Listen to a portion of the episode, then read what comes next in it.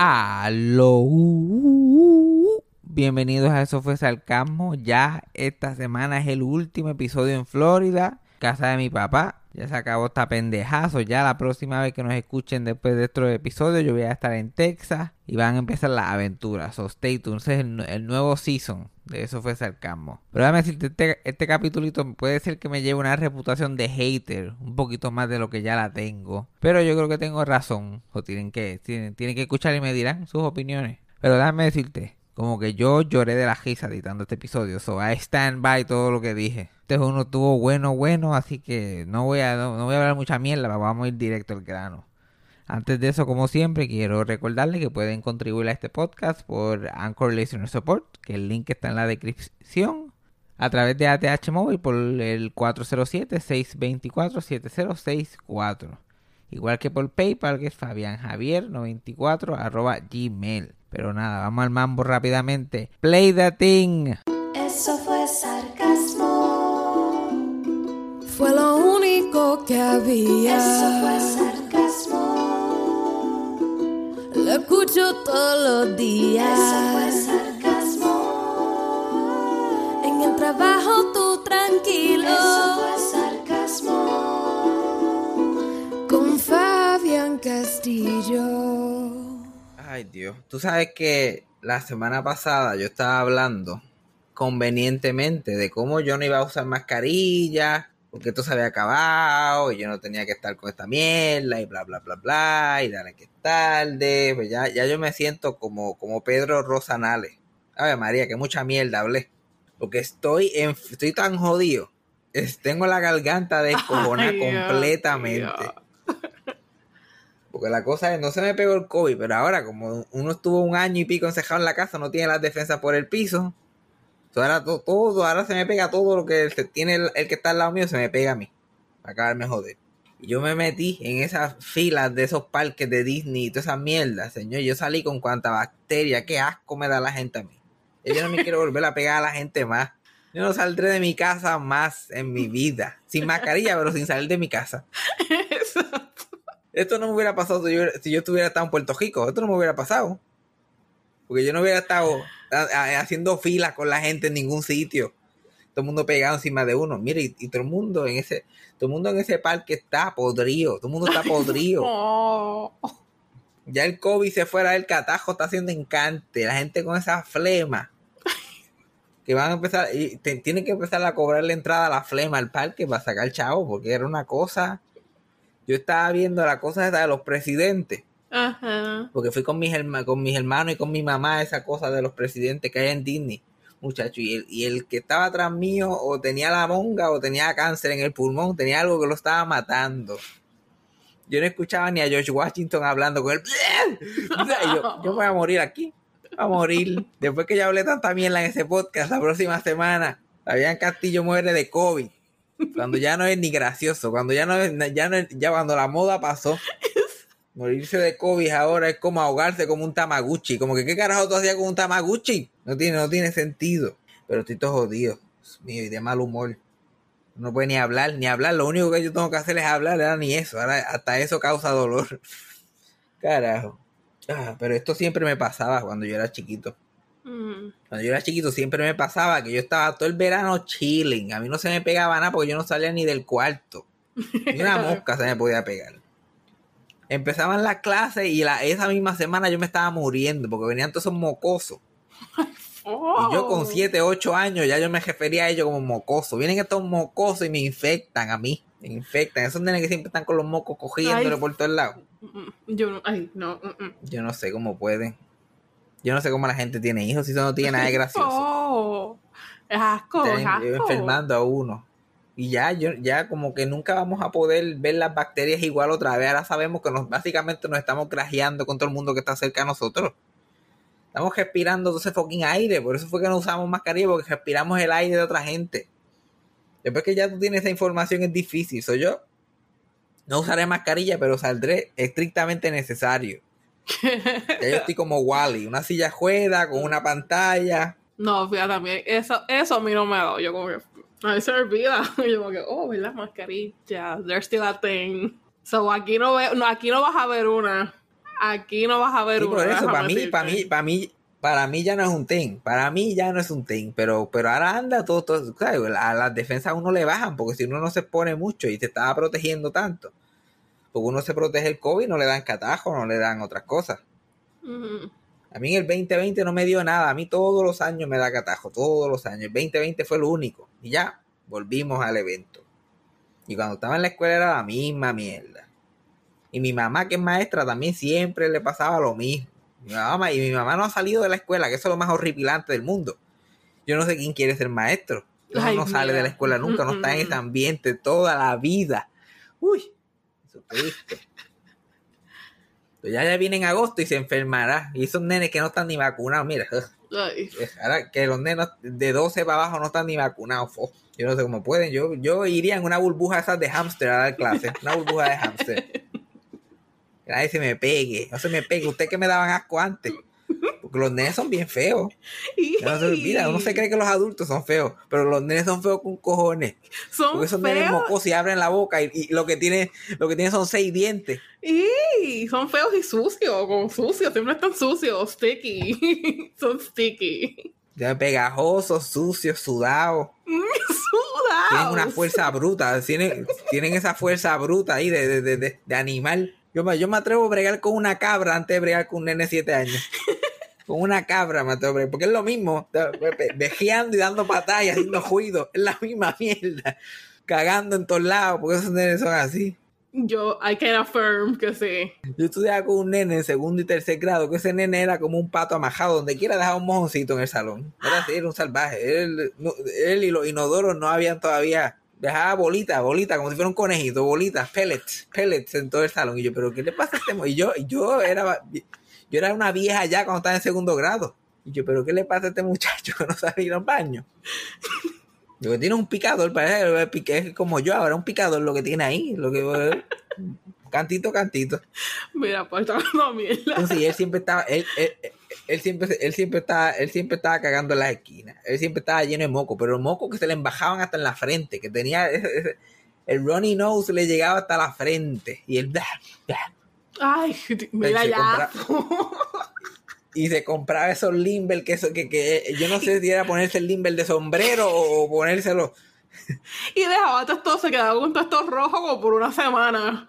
sí, Todo aquí rojo. azul del, del, del- del sabor, tú sabías el sabor que él tenía y se había comido el limber a las 9 de la mañana y a las 3 de la tarde azul y pegajoso el nene, azul y pegajoso.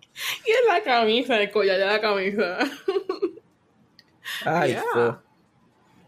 Yo no sé qué hacían esas madres con esas camisas cuando, cuando llegaban esos nenes. Y esas camisas estiradas, porque se las tiraban para todos lados y ese salvajismo.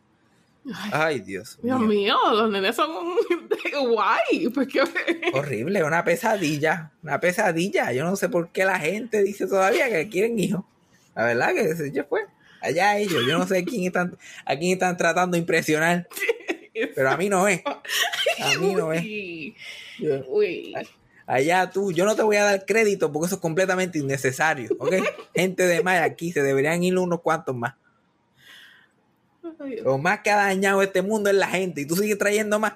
Y yo a mí era que me daba alergia, me daba alergia siempre. Cuando era chiquito me daba mucha alergia, yo siempre estaba, pero yo no quería ser de esos nenes. Yo trataba lo más que podía de no ser uno de esos nenes. so, yo sentía que la nariz me iba a bajar algo, yo no tenía papel y que sé yo, yo simplemente empezaba a mirar para arriba. Yo empezaba a mirar para arriba como un anormal. Hasta que, se, hasta que se me iba completamente. Y ahí fue que yo empecé a perder la mente cuando empecé a bañar el cerebro de moco. Yo, porque, por- para que no salieran y ser como el nene ese que parece un salvajito, yo hacía lo que fuera, lo que fuera. El, el único momento que yo tenía que estar invo- involucrado con nenes chiquitos es cuando yo era uno. Yo no me veo en ninguna etapa de mi vida regresando a eso. Yo no quiero regresar a esa, a esa, a esa etapa. A involucrarme, que si primero, que si segundo, que si Kindle, que si, que si, que si segundo dos y segundo tres. Viese de eso. Yo no quiero saber nada de lo que los nenes están haciendo. Yo no quiero saber nada. Pero los nenes tienen algo de inteligencia, porque yo me pongo a pensar, los nenes, hay como, como que los instintos, hay algo ahí que ellos tienen, porque yo me acuerdo de ser un nene y por alguna razón saber con qué maestro yo me podía lucir y portarme mal. ¿A ti no te pasaba eso? Como que el control de grupo, había maestros que por alguna razón, desde que entraban por la puerta, el salón se caía. Y, Y habían otros que entraban y tú, y uno, uf, se trinca. Y yo, ¿cómo son de saben eso? El grupo completo, el grupo completo. Unos Le ve la cara de manipulines. pendejo a un adulto, a un adulto. Manipulines, manipulines en, like, in the making. Sí, manipulines en acción. Pero la cosa es como tú de chiquito, teniendo tres, como que cinco o seis años en este planeta, tú le vas a ver la cara de pera a un adulto desde que entra por la puerta. Y decir, este tipo, lo que este tipo dice no importa. Lo que este tipo dice no importa. No pasa, a mí en la escuela mía elemental era así, nosotros teníamos diferentes maestros y con un maestro yo no me atrevía ni a hablar, ni a hablar con el yo derechito, mirando para frente, de momento entraba el otro, yo, yo soltaba la libreta, tiraba el el lápiz a la pared, momento. o sea, nos fuimos de break, esta es mi hora profesional, yo me ponía a hablar con el amigo mío tranquilo y todo el mundo se ponía a tirar aviones, a hacer mierda, Bendito, un saludito a Calderón. A Mr. Calderón. Chacho, Carler, yo, tú tienes uno, yo tengo como miles, miles, porque era, era en la escuela elemental mía por lo menos era 50-50, los maestros que se le caía el salón, era como que 50-50. En la mía había el secure, el, el for sure. El viejo confiable. Yo tenía, eh, eh, en- especialmente de cuarto a sexto, yo tenía dos, que eso era, olvídate, el party, era la maestra de inglés y la maestra de español. Muchachos, esas dos, nosotros no hacíamos, yo, bueno, yo no, yo ni abrí, yo ni sacaba la libreta del bulto. Ni sacaba la libreta, yo me sentaba allí, a joder, a hacer juido, a gritar, como un becejo.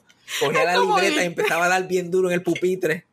Es como irte de recreo otra vez, otra hora de recreo más. Literal, literal. Y a mí me, hasta me molestaba que ella me interrumpiera con la clase. Y yo, pero tú no ves que yo no quiero hacer nada. ¿Que ¿Por qué tú estás tratando todavía? Llevamos, de- empezamos esto en cuarto grado, ya yo estoy en sexto y tú todavía estás intentando dar la clase. Eso muchos días.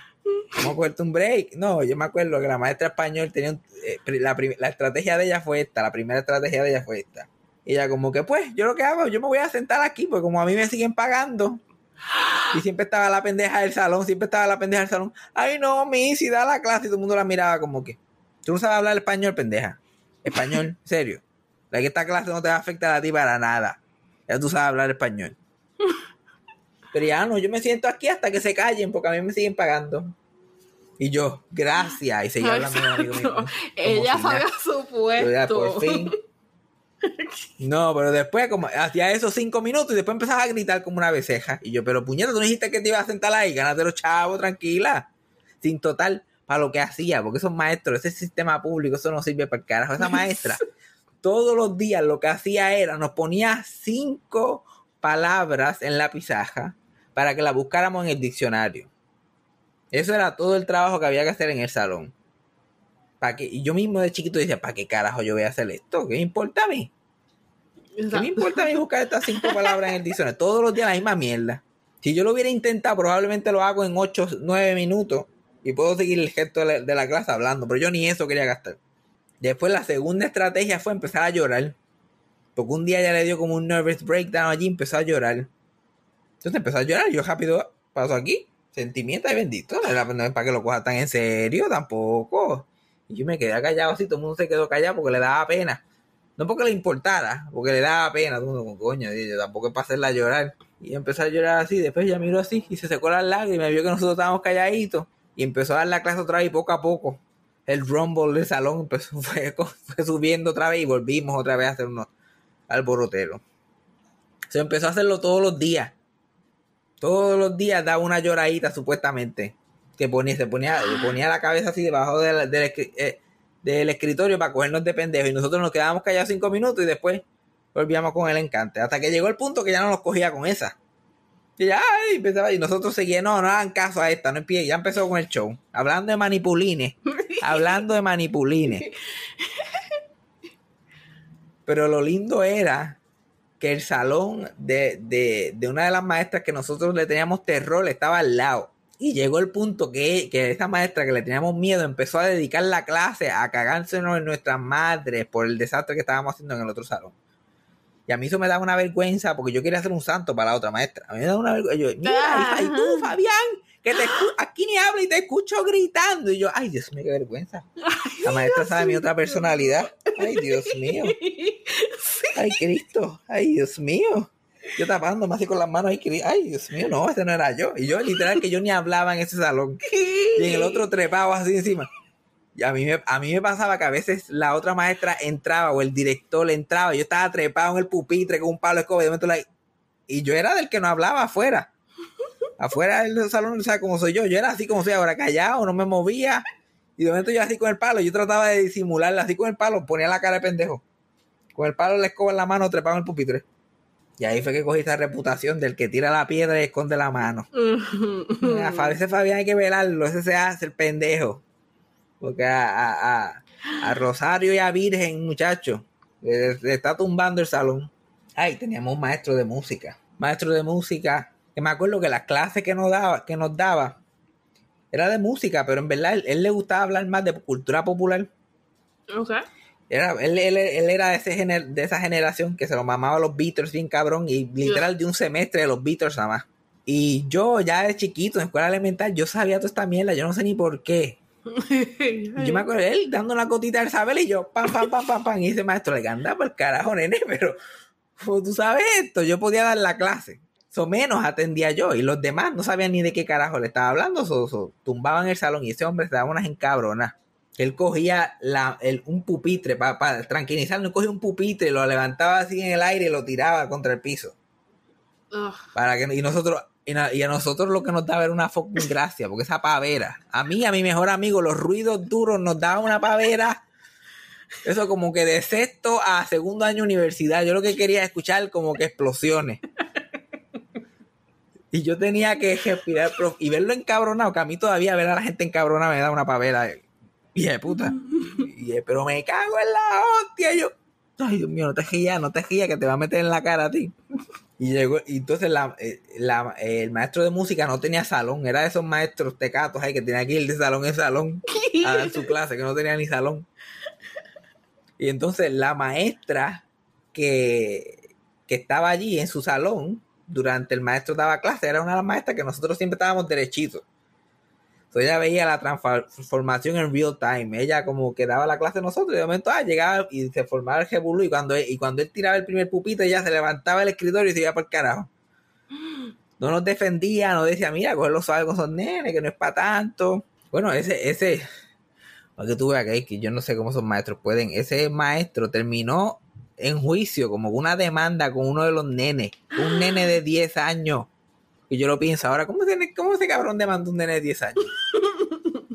El maestro lo demandó a él. ¿Por qué? O sea que los nenes están envueltos en su propio crical, a ellos no les importa la clase, ni nada, ellos están envueltos en su propio drama y lo que pasó en el receso y fulana le dijo a fulano. O sea, había un chisme entre él y una amiguita que él tenía. Era así, no, eran noviecitos así de quinto, sexto grado. Y ella, y ella estaba cogiendo la clase de música. Y él estaba así asomándose por el salón y mirándola así triste para que ella viera que estaba triste y, y qué sé yo, qué carajo, whatever. Y él en su drama, sin darse cuenta que el pobre maestro está ahí tratando de ganarse un par de pesos y dar una jodida clase.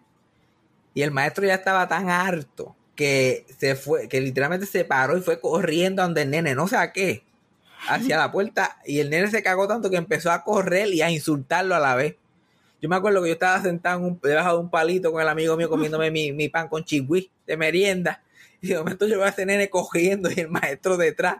Y el nene, déjame quieto, cabrón. Y asustado, genuinamente asustado porque no sabía por qué el maestro se le había ido detrás.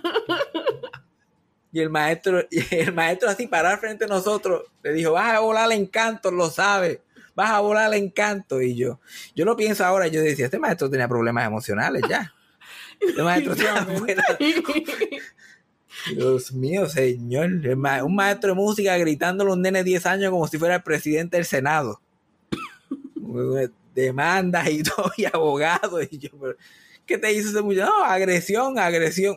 ¿Qué agresión ni qué agresión? Ay, Dios mío, señor. Qué bien uno la pasaba en la escuela. Pues Eso es lo único que todavía yo disfruto, que era tan estúpido.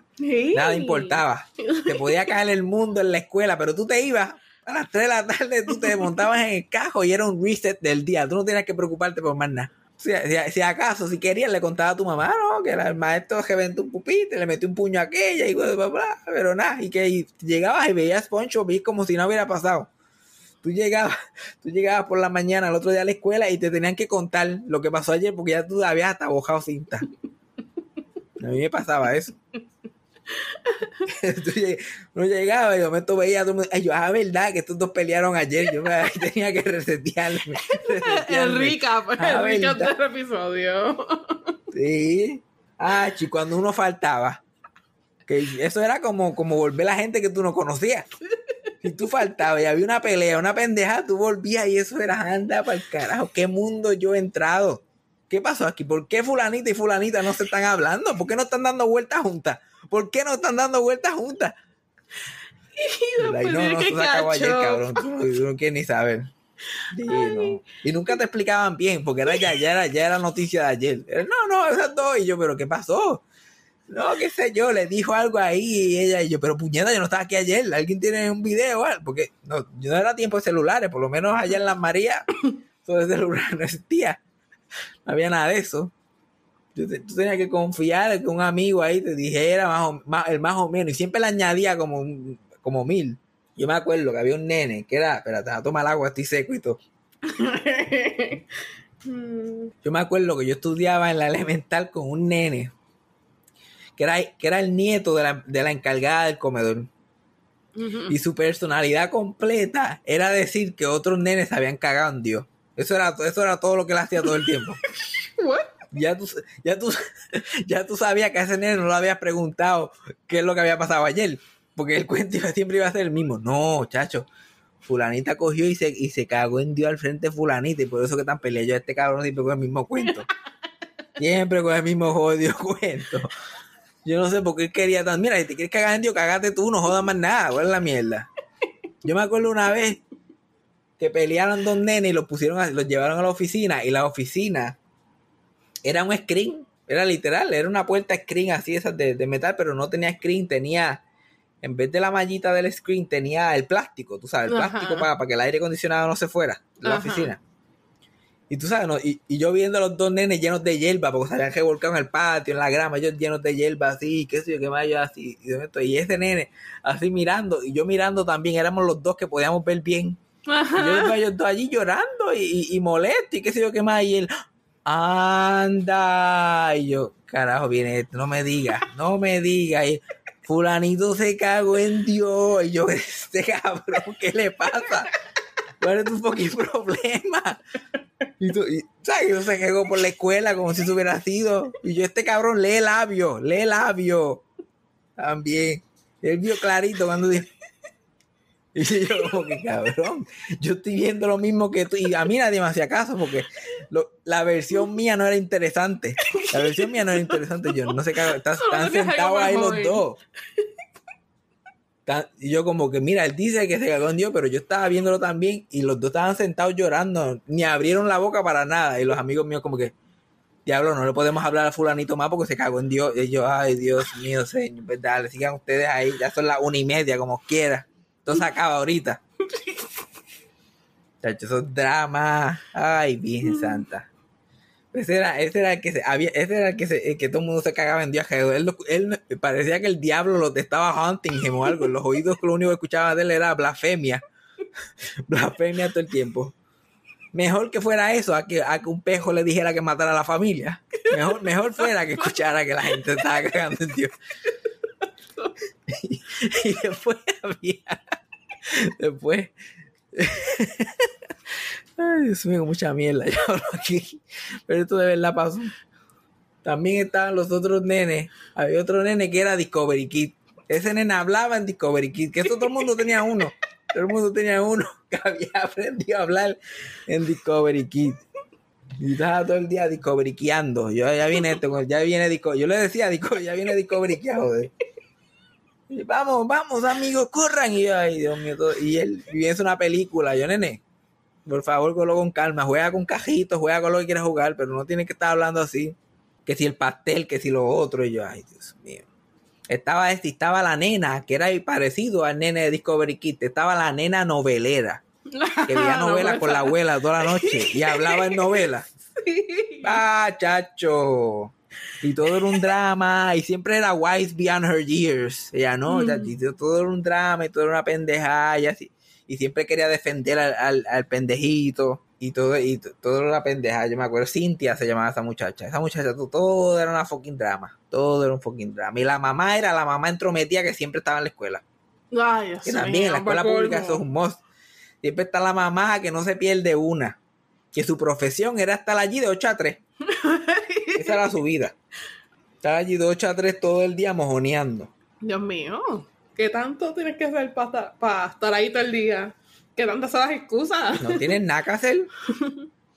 No tienes nada que hacer. Y se pasaba. Y cuando la sacaban, que se dejaban los portones, ella se quedaba eh, con el carro, con el carro estacionado en el otro lado de la calle hablando bobería. Con la gente que pasaba, con otro, este, con otras madres que también se pasaban allí, se quedaban allí hablando mierda toda la tarde. Toda la tarde. Y amistad con los maestros, toda la mierda y qué sé yo qué más. Ay, así era la escuela. Yo no sé si la, si la escuela privada tenía esos, esos twists and turns, pero muchachos, de- la escuela elemental, esas peleas que era normal que los nenes se embollaran a pelear casi todos los días. Era normal. No, no, no. Eran más las peleas como que los, los chismes, pero no así peleas literal. Allá eran más chismosos. You know how Christians are. Sí, no, ya, las peleas que se formaban en esa escuela, que eso era para matar a dos o tres. Y como te decían que peleaban, porque a mi, mi mamá era una que me decía, si te, no te quedes dado, si te llegas a quedar dado, te meto en la cara yo. Y tú, sentías, tú sentías esa presión. Cualquier persona te tocaba y tú tenías que tirar el puño. Esa era la ley de la calle. De, mi, mi- mi mamá, y, y esto era común, esto no es, estoy seguro que esto lo hacía mucha gente en escuela pública. Las reglas de la escuela pública en Puerto Rico son bien parecidas a la escuela de la cárcel. Tú tienes que ir y romperle una silla allí al más guapo para que te dejen tranquilo. Así que ella siempre como que si a ti se joden, te dicen algo, tú sacas la mano y se la pegas. A mí no me importa que te haga canto después que te embarates, pero tú sacas la mano y se la pegas. Porque después te van a coger de punto. Te van a coger de punto. Y yo, tacho, yo peleé tantas veces en esa escuela. Me daba esa encojona. Y yo hacía eso mismo. Yo sacaba la mano abierta y se la pegaba. Paquiti. Y después era la pendeja porque después me metían una pela que me arrastraban me- como un muñeco de trapo, me arrastraban por toda la escuela. Porque esos nenes colgados, había nenes en sexto grado que tenían 15 años. eso es como yo me lo imagino. Supone que yo saque la mano y se la pega a este. A este animal que ya tiene hasta bigote. No, no, no, no, no, no. No, pero pues había que hacerlo, porque si no mi mamá me iba a dar a mí. Iba, iba a ser ella me decía que iba a ser peor. Ahora yo pensándolo bien, no hubiera sido peor nada. Ahora yo pensando acá, no hubiera sido peor nada. Y hablando de cosas que se jodieron. Hablando de cosas que se jodieron. Hey, it's Kaylee Cuoco for Priceline. Ready to go to your happy place for a happy price? Well, why didn't you say so? Just download the Priceline app right now and save up to 60% on hotels. So, whether it's Cousin Kevin's Kazoo concert in Kansas City, go Kevin, or Becky's Bachelorette Bash in Bermuda, you never have to miss a trip ever again. So, download the Priceline app today. Your savings are waiting. Go to your happy place for a happy price. Go to your happy price, Priceline. Yo llevo, yo no llevo ni 20 días fuera de Puerto Rico desde que me fui. Yo no llevo ni 20 días. Pero ya lamentablemente Puerto Rico se jodió. Puerto Rico se jodió. Ya eh, la cosa se ve peor de cuando yo me fui. ¿Tú has escuchado esta mierda que le llaman el distrito T-Mobile? No, Does not ring. Ay, qué suerte tú tienes que tú no estás pendiente nada de esto. no, no sé qué es eso. aparentemente ahora hay un sitio que es el sitio de la- el sitio para todo, para todo el mundo ir a, a gastar dinero demás se llama el distrito T-Mobile y es tú sabes cuando tú vas para San Juan para el viejo San Juan y está el centro de convenciones tú sabes el centro de convenciones donde te graduaste cuando te Ujú. graduaste, entonces, que el centro de convenciones siempre estaba como que pelado en el medio de la nada y había como que mucho espacio Ujú. había una plazoleta y una fuente y qué sé yo qué más. Pues todo eso ahora es el distrito T-Mobile. y Es como un Times Square que hicieron. Hay unas pantallas con unos anuncios y unas pendejadas y venden pinchos a, canto- venden pinchos a 14 pesos. Abrieron un, como un teatrito para hacer eventos y, y cosas que se llama el Coca-Cola Music Hall, que es allí mismito también. El, el zipline que hay, que, que está en Toro Verde, en, en un parque nacional de Puerto. Rico, que tú te puedes tirar como que una de estas fincas. Trajeron un Toro Verde Light para que la gente se tire en zipline por el distrito T-Mobile, que ya no tiene ni que turistear realmente la isla, lo puedes hacer todo allí, te tiras por el zipline. ¿Quién quiere ir a qué? ¿Quién quiere ir a beber en un chinchojo en un pueblito que a lo mejor ves algo de Puerto Rico cuando puedes ir allí a un canto de cemento que se llama T-Mobile? What the fuck? chinchojear allí mucho más caro y ver anuncios en pantallas grandes. Ay, Dios mío, qué, qué, qué lindo. Cuando está el escambrón y la playa y un sol cabrón, que, que tú, tú pasas ese, ese puente de dos hermanos todos los días y se ve hermoso. No, no, no, ¿para qué llegar hasta allá? Vamos aquí a ver, ay, el Coca-Cola Music Hall, ay, Dios mío. Ay, que si pinchos, ay, Dios mío, qué rico estos pinchos de T-Mobile. ah, mm, los mejores 20 pesos que he gastado. De hecho, la gente está morona, la gente está buja. Yo no sé cómo la gente pierde el tiempo en tanta estupidez. Yo no me explico. Y ya, y eso es al lado donde yo vivía. O sea, yo acabo de dejar un apartamento que era bien chiquito y ya estaba pagando 400 pesos por él. Ya ese apartamento tiene que estar 800. Ay, Dios mío. Yo- voy, voy a volver a ese apartamento y se va a llamar el Ajabal ATT. Se va a llamar ese canto allí. Porque lo que le espera, lo que le espera a Santurce no se va a poder vivir allí. Y si fuera que Santurce es lindo, pero bastante feo que es, bastante abandonado que está, yo no sé por qué se sigue poniendo tan caro. Porque siguen poniéndose eso en Beleco, cerca de Santurce, para seguir jodiendo a la gente. Y los pobres, y los, los pobres y los dominicanos que se jodan. Los que llevan viviendo allí toda la vida. Otra cosa, otra cosa que viéndolo desde afuera se ve tan ridículo. Que yo no sé cómo la gente puede ser tan hipócrita y tan morona. El baloncesto superior nacional no ha sido relevante como en 30 años, más o menos. Más o menos, give or take. De vez en cuando, dos o tres equipitos tan calientitos y la gente va a las finales y qué sé yo qué más. Pero aparte de eso, tú ves los juegos por televisión y están vacíos. No hay nadie allí. Nadie los ve. La gente tiene que tener pitusa, el doctor mecánico, los uniformes y todo para, para mantenerse vivo. Yep. Hasta el área Ayuso se tuvo que casar con la Bulbu más que para comer. O sea, no es, no era, no es algo que genere mucho pendeja. La área Ayuso que es atleta olímpico y pendejada, que Puerto Rico nunca le importa un bicho de sus atletas. Si llegan a la NBA, ah, pues olvídate, porque la NBA es el distrito T-Mobile, ese es el distrito T-Mobile del baloncesto. Pero el baloncesto superior natural, aquí le importa un bicho. Y aquí, Dios mío, pero es que si Bad Bunny gobierna este pueblo y la gente no se da ni cuenta. Lo que Bad Bunny hace es, es- es ley. Es ley. Pues Bad Bunny compró un equipo, los cangrejeros de Santurce los compró Bad. Y Anuel, que es otro copión, compró el equipo de Arecibo, como tres días después, porque es que ni disimulan. Este jueguito ya ni lo disimulan. Y ahora es el All-Star Game. Ahora es el All-Star Game. Ahora los juegos son en el Choliseo, de un día para otro. Eso fue el martes, Bad Bunny compra un equipo. El jueves, Anuel compra otro. Y el sábado, en el Choliseo, en el juego estaba el Molusco, Chente, Luisito Vigoró, Alejandro García Padilla. Y el Choliseo a setenta y pico por ciento de capacidad. Y la gente tuiteando, like, ay, bien, Teleisla, que está transmitiendo los juegos, los corta antes que se acabe el juego para poner su programación. Claro, eso es lo que ha hecho toda la vida, because nobody gave a shit hasta antiel.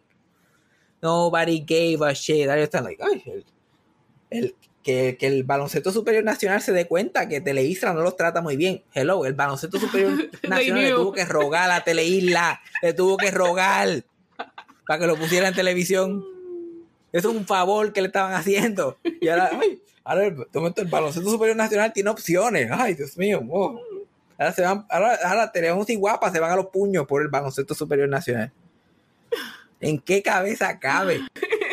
Estás hablando como que, que es ridículo porque veo tu punto, like gentrification y whatever, pero es chévere, como que están... Es, es- es chévere, like, esos, esos atletas deberían ser apoyados y esos juegos la gente debería ir, like, que es algo completamente bueno y sano que eso esté pasando. Pero el hecho de que tiene que pasar, porque esos dos huele bichos están asistiendo a los juegos, es tan ridículo. Yeah, pero tú sabes que es un juego entre ellos también. Sí, no, ahora, no, y, no, y no es ni, no es ni eso, no es ni eso, es que ahora eh, este, estos dos se sientan en los juegos, se sientan en los juegos, o todo el mundo quiere ir a sacarse fotos con ellos, porque yo me enteré de esto porque mi social media de momento empezó a explotar fotos del juego y, y la puntuación y, yo, y, y yo y, ca- y a quién carajo le importa esto, desde cuándo a la gente le importa esto. La única persona que yo conozco que sigue el baloncesto superior nacional era mi tío y a mi tío no le podían pagar para que fuera un show de eso, no le podían pagar. Yo veo una fotito del estadio y del ticket y yo digo, coño, porque al principio yo pienso como tú, yo digo, coño, mira, el baloncesto está, está cogiendo otra vez auge porque en los 90 tenía como que su pendeja. y bla, bla, bla, ay, qué bueno. Y de momento veo fotos con artistas y ni una sola foto del juego ni de los atletas. No, no una foto de nadie con la bola. Yo veo una foto con Luisito Vigoró, una foto con el Molusco, una foto con Bad Bunny. Y hay que joderse. Ahora que dice Marco, él lo vi una foto, ¿Tú lo viste también? la foto de ese tipo que era el productor de That One Show que yo fui. Él puso una foto con Lucito Virgoró y puso una caption como que, ah, que todo el mundo con Bad Bunny, pero que yo aquí. Y yo como que, ¿what? como que, El "What?". único y diferente, el único y diferente, el cabrón. ¿Y quién sacó una foto del puto juego? ¿Quién sacó una foto del puto juego que estaba pasando? Los jugadores son completamente incidentales al jangueo que se estaba dando allí. Completamente incidentales. Los mismos atletas deben de estar, Dios mío, yo espero que esta fiebre pase rápido. Porque eh, me están distrayendo esta gente, estoy tratando de jugar aquí. Estoy tratando de jugar. Y si fuera que, que estos este, artistas urbanos fueran a, a- a- a- a- Porque ese dinero, porque ahora se está gen- generando más dinero, porque ahora se están vendiendo más tanquillas y todo eso. Si fuera que ese dinero terminara en el bolsillo de los atletas, pero eso todavía hay que verlo, porque esos atletas no ganan nada. Esos atletas por ese trabajo al- anual se ganaban 13 mil pesos. Porque tú estás jugando baloncesto allí todos los días. Esa gente trabaja en trabajos regulares y jugando en el choliseo lleno. Ellos lo cogen en serio y esta gente allí distrayéndolo. Novelereando, porque al puertorriqueño le encanta novelerear, le encanta, Oh my God. le encanta. Pueden decir que Bad Bu- pu- Bad Bunny puede decir que él va a ir a un pituza a, comprar, a comprarse dos o tres cositas, un tubito que necesita en la Fajetería National. Y todo el mundo le llega así, como quien no quiere la cosa. No, no, yo vengo a comprar también. Una, me hace falta un candadito para. Dios mío, le quieren aparecer en todos lados. Yo no sé cómo viven esa gente. Y Anuel, y Anuel, como sabe que la gente va a seguir a Bad Bunny, pues también se monta, ¿no? Pues yo voy también para ver si me encuentro a dos o tres. La gente se acuerda que yo existo. La gente se acuerda que yo existo porque imagínate, si no hago eso. So, no, no es el hecho que le presten atención al juego. Yo ojalá, ojalá que sea sincero, ojalá que se mantenga. Que este sea el, el empuje que necesita, pero se ve tan fucking hipócrita. No, Literal, eso, eso, fue un- eso fue de un día para otro. Eso fue de un día para otro. Yo estoy viendo así mi idea. así, Carajo, pasó aquí. No, y las taquillas siempre han estado como a 15 pesos, 10 pesos. Ya tú verás, esto sigue así, las taquillas van a estar a 80, 90 pesos y la gente los va a pagar. Y los jugadores, bien, gracias. Todavía es que el área, y si cambia la cosa, puede ser que el área Ayuso se divorcie de la ya por fin. Y pueda comer en, Qué ponderoso. por lo menos se pueda tirar algo en Ponderosa, el Early Bird Special, en Ponderosa, aunque sea. Aunque sea. Dios mío. Porque ¿sabes? yo quisiera preguntarle, ya me siento como uno de esos viejos Merolech, pero yo quisiera preguntarle a cualquiera de esos pendejos que me diga por lo menos el nombre del equipo. Dime el nombre del equipo. Ah, ah, ah, el de el de Santurce.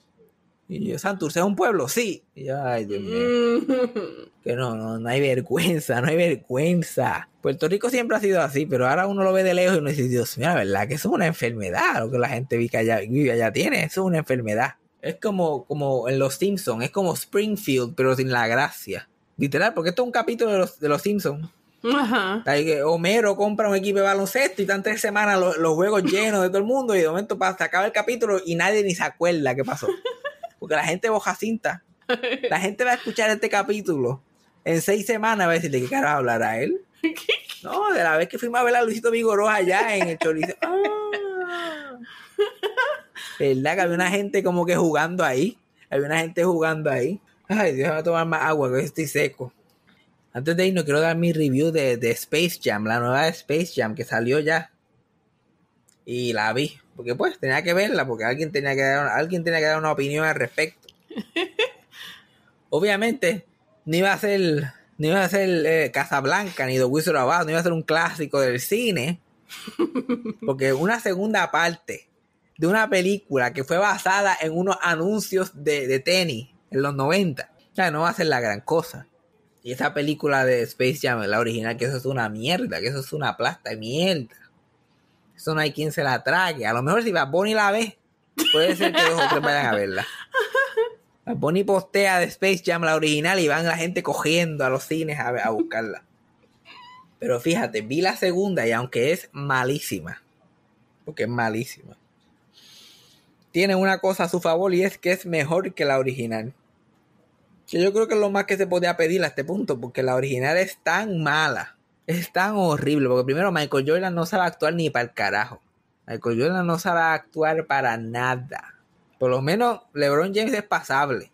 El pasar, él, eh, eh, eh, por lo menos es capaz de, de, de- una C. Él pasa jaspando. Ujú. Eso es lo primero que tú dices, pues, ok. Segundo, la gente que trabajó en la película se nota que conocen un poquito la historia de estos personajes y trataron, lo hicieron esto con un poquito más de amor. La gente de Space Jam, la original, yo no sé si ya he hablado de esto antes, pero eso literalmente salió de un, anuncio que Michael Jordan hizo con Box Bunny para el Super Bowl en el 91 o el 92. Que pegó y después hicieron una serie de anuncios y los Looney Tunes estaban bien pegados en los 90 y Michael Jordan era el icono del mundo en los 90 y es como que, oye, vamos a juntarlo aquí para, para vender tenis. Y la misma gente de Nike y la misma gente de Jordan, esa gente le dieron dinero a Warner Brothers para que hiciera la película. Porque iba a ser product placement por ahí para abajo. Y ahí se montó que sea Adidas, McDonald's, la que era un infomercial de mierda Yes. con los Looney Tunes y con Michael Jordan.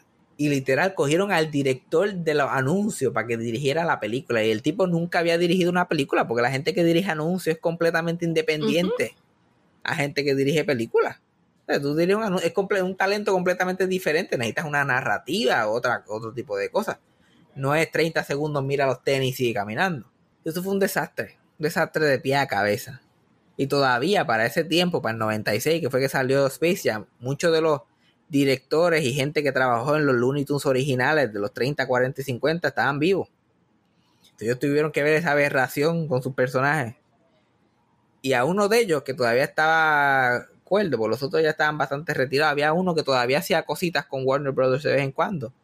Lo invitaron a, a que hablara una conferencia de prensa de la película para que la vendiera y diga, mira, dice que es buena y qué sé yo. Y ese pobre hombre se fue allí a la conferencia de prensa y decidió decir la verdad. Y decir, mira, esta película pues no trata a los personajes como, como yo pienso que son, yo que creé muchos de ellos y, y bla, bla, bla. Y literalmente Warner Bros. mandó a dos guardias de seguridad para que lo sacaran a mitad de, de conferencia de prensa. En el, en el mismo estudio donde él había creado a, a los personajes como Pepe La Pew y que si el sapito este y que si el otro y el coyote y el correcamino. En ese mismo estudio, en el mismo sitio, literal era hasta en el mismo sitio donde ellos trabajaban, en la misma oficina, era la conferencia de prensa. Y la última vez que ese hombre salió de ahí lo sacó seguridad. Y tenía como ochenta y pico de años, no es como que hay que aguantarlo tanto. Que eso fue un- una vergüenza. Y esa gente de Warner Bros. tuvieron que pagar un montón de chavos para que eso no saliera en la prensa. Porque eso fue al frente de toda la prensa. Ellos tuvieron que pagar un montón de chavos para que eso se, quedara, se quedara callado. Entonces esa es la historia de la original. Ahora, todos estos años después, anuncian que van a hacer Space Jam 2. Y mi reacción, en vez de ser la de "Ay, otra mierda más, yo estoy súper contento porque de Space Jam para acá, a esos personajes los han, los, los han destruido más. Después salió Looney Tunes Back in Action, que no hizo dinero y ellos cancelaron toda la producción de, de esos muñequitos, los cancelaron. No queremos saber nada de ellos. Básicamente mataron a la franquicia. Porque sacaron las repeticiones de Cartoon Network y a la vez que las sacan, las- los nenes nuevos no ven esos muñecos, la que eso se va, se va perdiendo. Y se perdió y tuvo mucho, y ah, llegó el punto que de verdad yo pensaba like, que esto se jodió, esta gente son obscure ahora, esto no es Mickey Mouse y esta gente lo, lo- se han perdido completamente. Y le ha costado un montón volver a construir.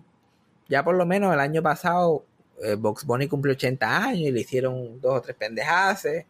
Este, salió una serie nueva bien hecha en HBO Max, que la recomiendo, es la, lo mejor que han hecho desde los, los 80.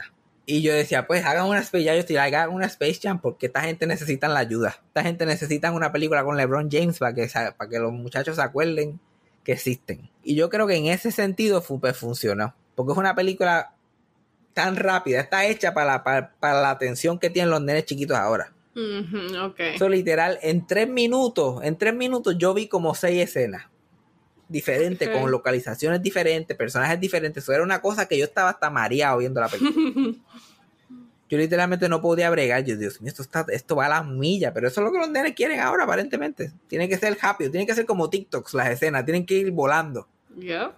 para que estos muchachos de ahora puedan cogerle la narrativa.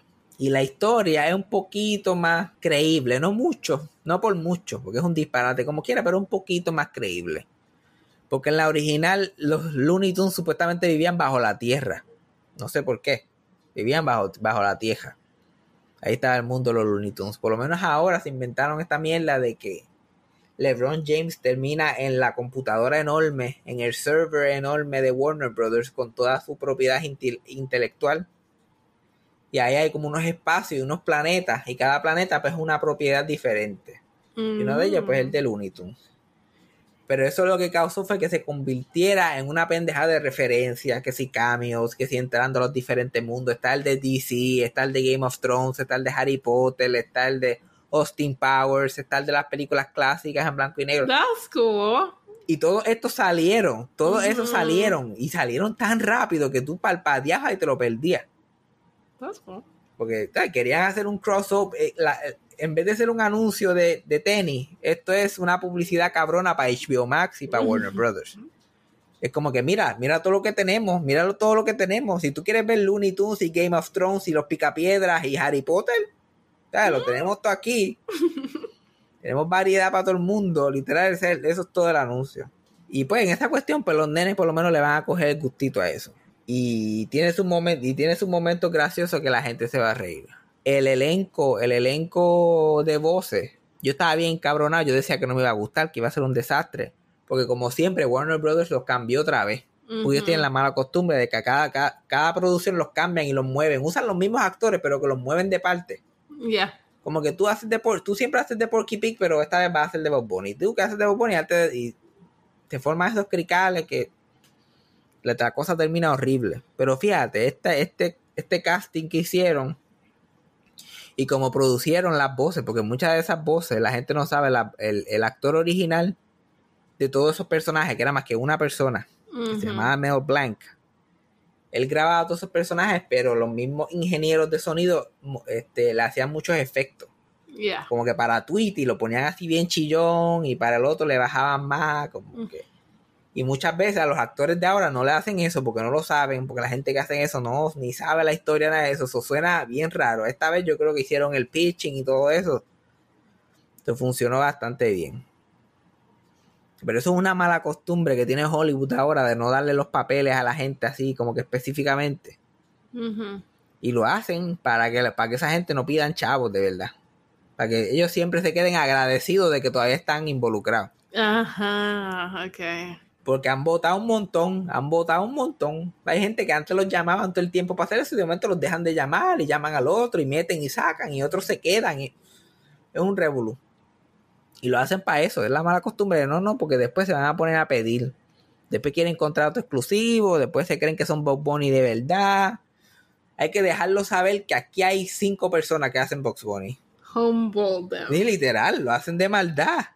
Aquí hay cinco Bob Bunny, papá. Yo te puedo poner a ti, puedo poner a fulano, puedo poner a este y los tengo todos trabajando en esta película. So, no, so, no digan nada de renunciar porque tú sabes que el otro está atrás. ¿Cómo tú puedes negociar tu precio eh, con ese tal? Ya está. Literalmente ahora mismo hay cuatro personas que han hecho de Box, Box Bunny en producciones vivas. Cuatro personas. Que puedes llamar a cualquiera de esos cuatro.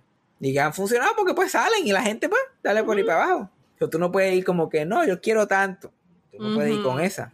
Pero los resultados la mayoría de las veces son desastrosos. Uno de los ejemplos de eso, aunque no es el, lo mismo tipo de cosas, es la nueva franquicia esta de Star Wars. La nueva trilogía que hicieron Yeah. le dieron un- a cada director le dieron una película diferente de las tres. Entonces, ¿cómo tú vas a contar una historia coherente si tienes tres directores con tres visiones completamente diferentes? Con tres. Por, por eso las películas de Star Wars terminaron siendo un crical. Porque en la primera se tean muchas cosas y muchos personajes. En la segunda ignoran muchos personajes. En la tercera tratan de traer esos personajes para atrás y tú te quedas con las ganas. Tú como que, pero no íbamos para acá. Ya nos para acá. Y después volvieron para acá otra vez.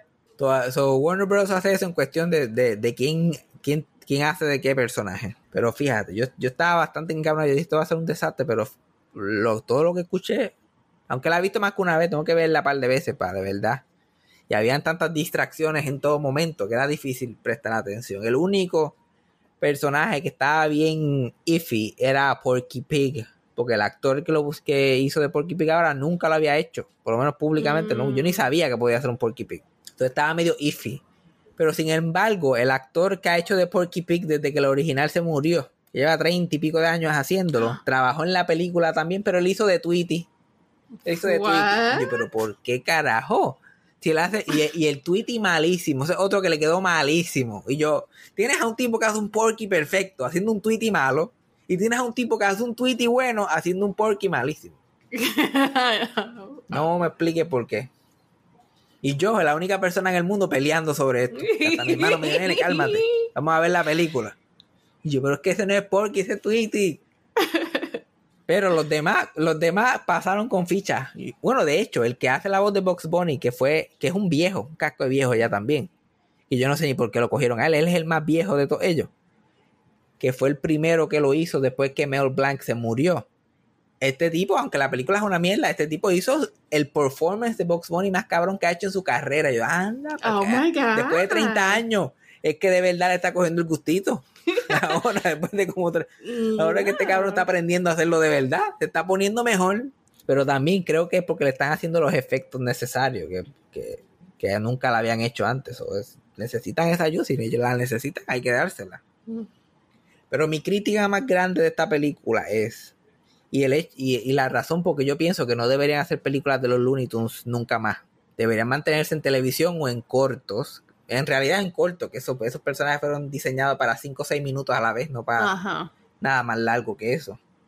Es porque en estas películas ellos tienen que hacer que ellos son una ganga, que ellos son un corillo. Ellos no son ningún fucking corillo. Ellos no son panas, ellos no son los. Yeah, okay. No es como que Box, Daffy, Lola, Bonnie, Porky. Ellos no hanguean juntos. Ellos, si tú ves el, los cortos, ellos son personajes que fueron creados por la misma gente que trabajaban allí en el mismo sitio. Pero ellos no estaban, no, no había mucha interacción entre ellos. Si acaso Box y Daffy pues tenían una pendeja. Es el mismo mundo, pero que los personajes son hasta iguales en personalidad. Porque son, siempre están haciendo pendejadas, pero aparte. Entonces, unirlo y decir que ellos están juntos y en la película que lo hacen ver como una familia, porque Box los extraña, porque ellos están lejos y hay que ir a rescatarlo y reunirnos todos. Y todo, like, ¿qué carajo? Si Box Bunny lo que hacía era vestirse mujer y joder con el, con el Murford. ¿Cuándo carajo tú lo vas a ir llorando porque no ha visto a Porky en años? Yo a Porky Box no lo he visto ni hablando nunca. Ni una conversación lo he visto yo nunca. Oh my god. Y Elmer, que lo que ha querido es matar a Box toda la vida. Y Joe Sam y Sam, que los quiere matar a todos. Ay, ellos allí en el juego de baloncesto, ay, abrazándose. ay, lo vamos a lograr. No, I don't like it. I don't quiero ver. Sí, no. Like, tiene tiene ese- ese- esa lógica. Quieren hacer como los Muppets o como Mickey Mouse, que, sea, que Mickey, Goofy, Donald, de verdad, tienen interacción uno con el otro. Quieren hacer eso con esos personajes. Esos personajes no son para eso. Ellos son, ellos son, la razón por qué son tan graciosos, porque son narcisistas, porque son malos. Hay muchos de ellos son malos, cabrón, son malos. No es que son panas ni quieren ayudar a LeBron a rescatar a su nene. No importa un carajo. Ellos están en la de ellos todo el tiempo y no les importa un carajo lo que está pasando alrededor. So, verlos así como que, ay, ayudando a, LeBron James y haciendo eso, yo, ay, por favor, que se vayan para el carajo. Pero, con todo y que digo con una mierda, todavía agradezco que la hicieron y que espero que la gente, los nenes chiquitos vayan a verlo para que le dé la curiosidad de, "Ay, vamos a ver esto en HBO Max, vamos a ver estos muñequitos y qué sé yo, y generar interés. Tengo que decir que yo hace años, pero años largos, que yo no veía a esos personajes ni en un vasito, ni en una cartuchera, ni en un lápiz. like, esos personajes estaban bien apagados. O sea, tú tenías que buscarlo por Amazon, si acaso alguien que está. Y, a- y, y la película ha causado. Y bueno, yo en los parques de Disney vi un montón de gente con camisa Box Bunny, y de Tweety, y que si jaques y zapatos. Y yo, y yo, ok, por fin, por lo menos. Si algo hizo esto es que está trayendo esa awareness otra vez. Y que la gente va a poder like, ver estos personajes otra vez, que hacía bastante falta. Por lo menos a mí me hacían falta. Yo, lo nec- yo necesito un poquito esa gente en mi vida. Pero Space Jam, not it.